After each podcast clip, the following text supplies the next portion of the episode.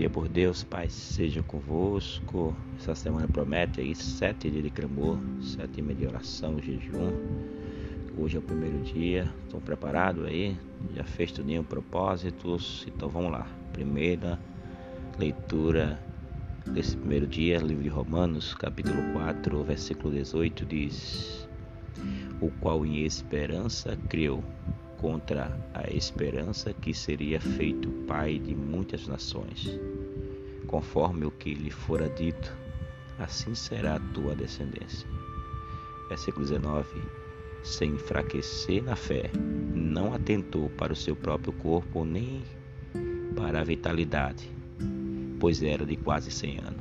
Tampouco para a falta de vigor do ventre de Sara. Ele não duvidou da promessa de Deus, deixando-se levar pela incredulidade, mas foi fortificado na fé, dando glória a Deus, estando certíssimo de que aquele que prometeu também era poderoso para cumprir. Primeiro dia, que Deus possa te abençoar, te fortalecer. Lembre-se, propósitos de Deus no teu coração. Leia esse texto mais uma vez, medite e cumpra cada vez mais os propósitos de Deus sobre a tua vida. Que Deus abençoe, meu irmão, minha irmã. Fique na paz.